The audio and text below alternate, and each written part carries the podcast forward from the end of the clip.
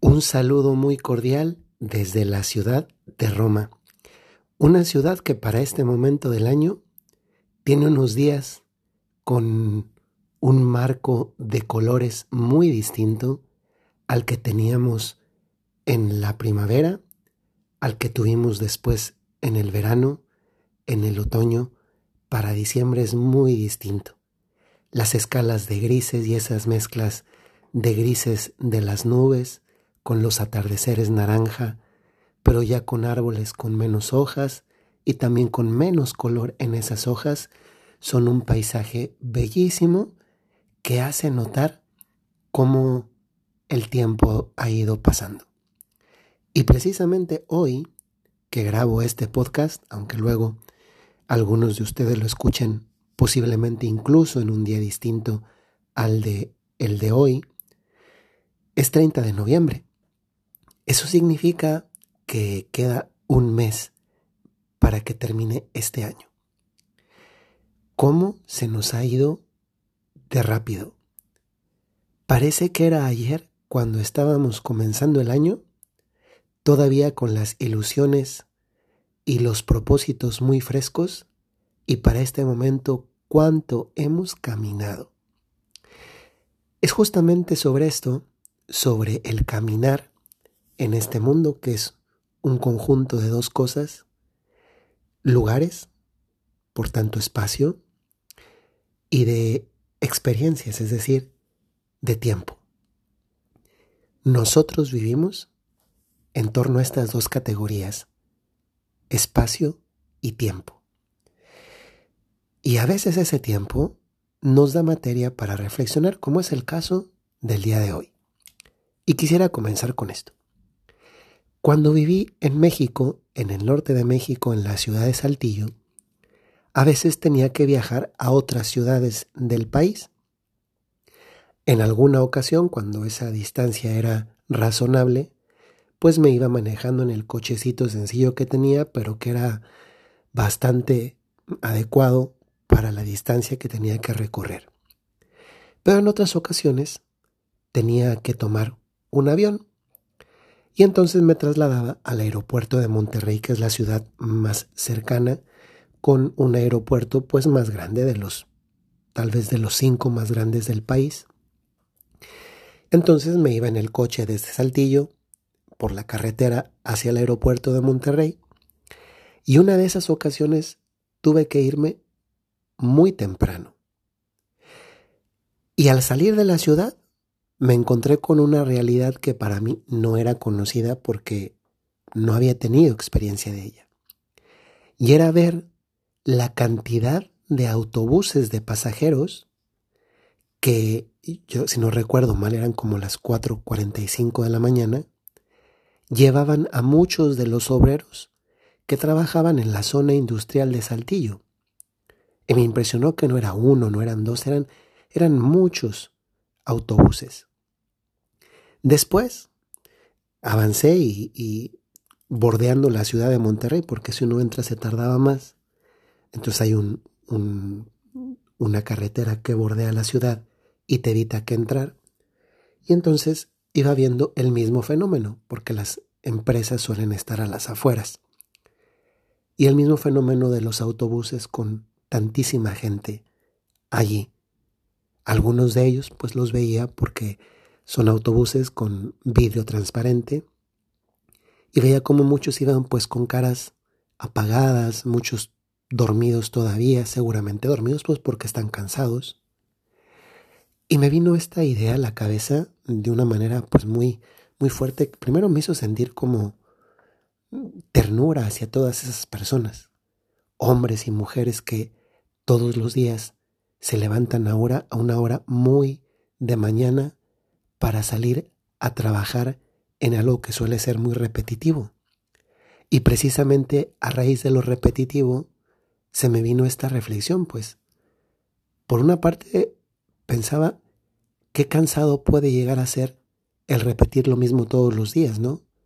Levantarte pues 4 de la mañana o 4.30 de la mañana para esperar a que pase un autobús por ti para que te lleve a un trabajo, porque suelen ser autobuses que las empresas ya tienen contratadas, siguen una ruta como algunos autobuses escolares y van recogiendo personas en determinados lugares.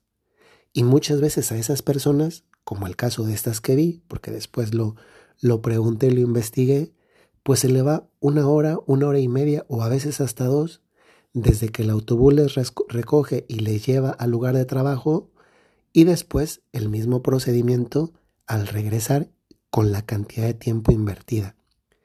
Y entonces yo decía, pues qué, qué duro debe ser para algunos, pues que la vida se les vaya así de las manos, invirtiendo esa cantidad de tiempo en un autobús, imagínense tres horas del día en un autobús, y luego una gran cantidad del resto del tiempo de ese día en estar haciendo lo mismo, muchas veces con salarios muy, muy bajos, por una cantidad de horas muy grande.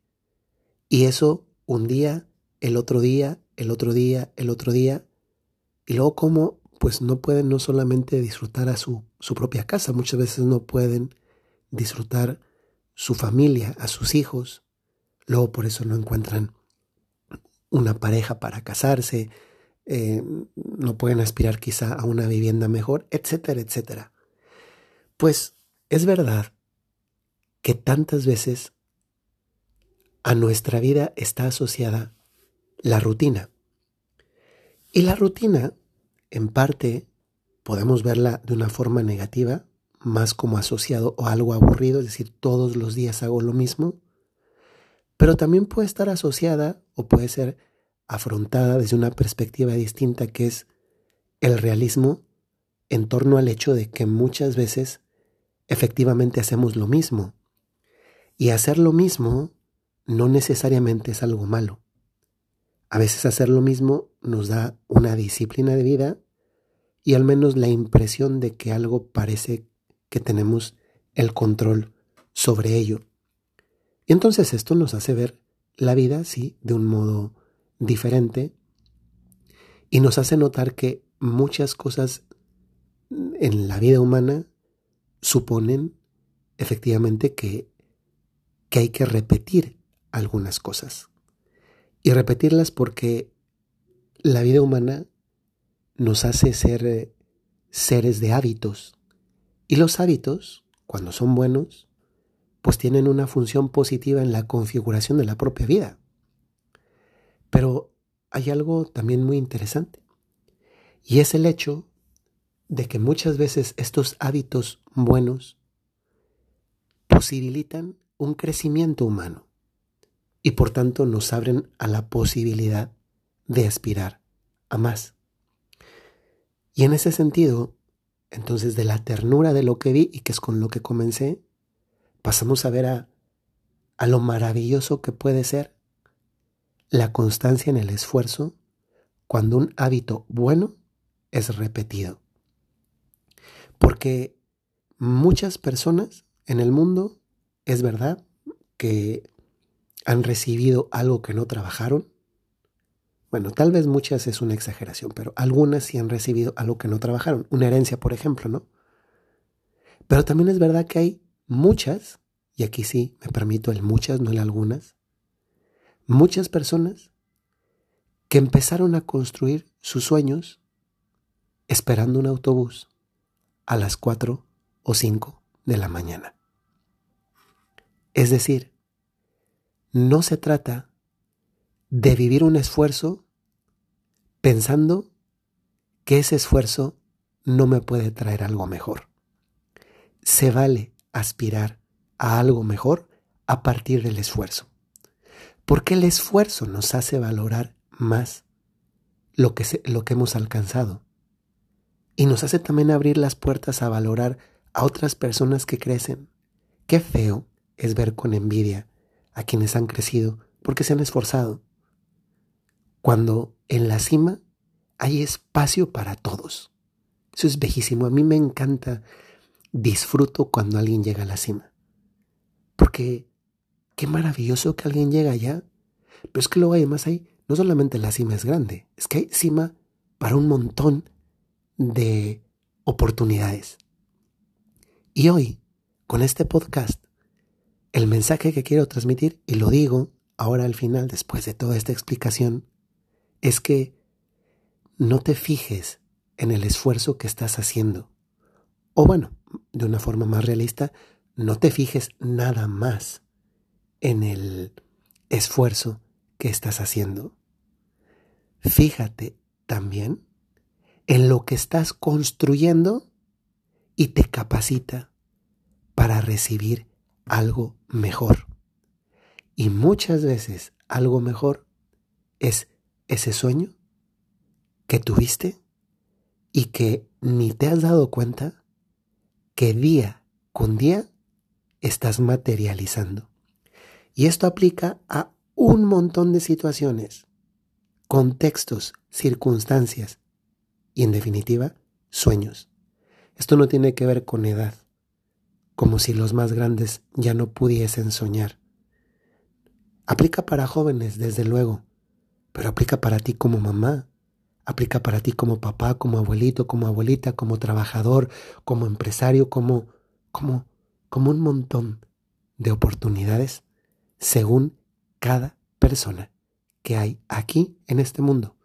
Por eso, lo repito, especialmente porque sé que a veces hay personas que necesitan escuchar esto y que Dios se vale a veces de mensajeros, incluso como un podcast, para recordar cosas que nos hace bien tener presente en la cabeza, en el corazón, en la vida y en los sueños.